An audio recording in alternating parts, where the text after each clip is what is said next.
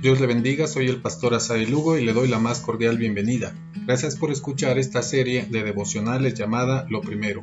Basado en el Evangelio de Marcos, hoy 19 de octubre del 2021, le invito para que juntos leamos Marcos capítulo 7, de los versos 31 al 37.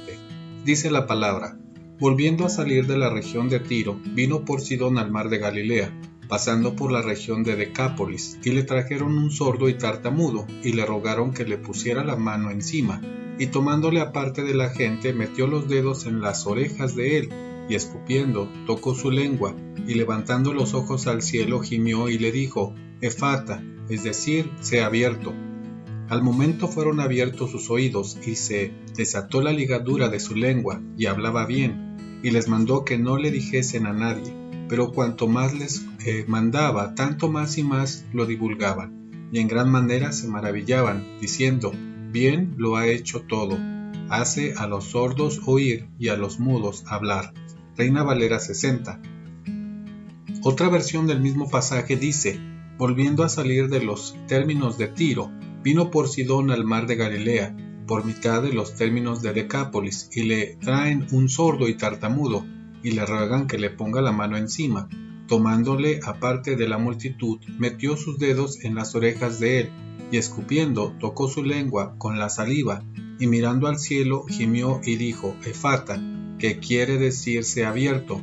Luego fueron abiertos sus oídos, y fue desatada la ligadura de su lengua, y hablaba bien, y les mandó que no le dijeran a nadie, pero cuanto más les mandaba, tanto más y más lo divulgaban y en gran manera se maravillaban diciendo, bien lo ha hecho todo, hace a los sordos oír y a los mudos hablar.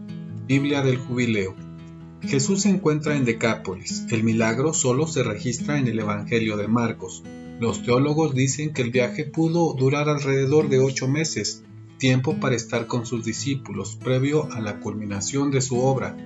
Le llevan un hombre que era sordo y tartamudo, en ese tiempo una discapacidad representaba que no podía trabajar, vivía de la caridad de la gente, no podía valerse por sí mismo.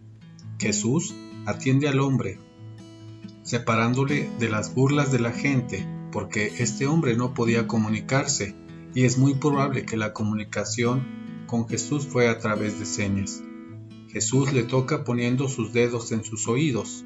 La saliva en los tiempos de Jesús se creía que tenía una cualidad curativa, así que era normal hasta cierto punto la mención del evangelista en la cultura judía. Jesús pide la intervención de Dios y pronuncia la palabra efata, una palabra aramea que quiere decirse abierto, y esto nos indica que el hombre no era un gentil. En ese momento, al instante, el hombre es sano y perfectamente completa es su salvación el hombre comenzó una nueva vida que no podía dejar de contar. Antes no podía oír ni hablar y ahora contaba las maravillas que había hecho Jesús.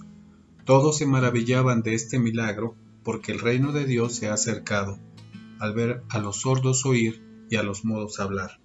¿Cuáles son las enseñanzas para nosotros en este día? Todos tenemos discapacidad espiritual. Algunos que escuchan no pueden oír porque están sordos. Jesús vino a sanar no solo el cuerpo, vino a sanar las almas. Jesús siempre se muestra misericordioso y accesible. Nunca está ocupado para atendernos. Intercede a Dios por nosotros, porque le importamos. El reino de Dios se ha acercado y se cumple la profecía de Isaías 35, del verso 5 al 6. Entonces se abrirán los ojos de los ciegos y se destaparán los oídos de los sordos los que no pueden andar saltarán como venados y los que no pueden hablar gritarán de alegría. La prioridad de Jesús somos cada uno de nosotros. Jesús quiere darnos salvación. Hoy demos la gloria a Dios porque su reino se ha acercado y recibimos de su misericordia y nos hace parte de su iglesia. Le espero mañana para seguir reflexionando en la historia de Jesús en esta serie de devocionales llamada Lo Primero. Dios le bendiga.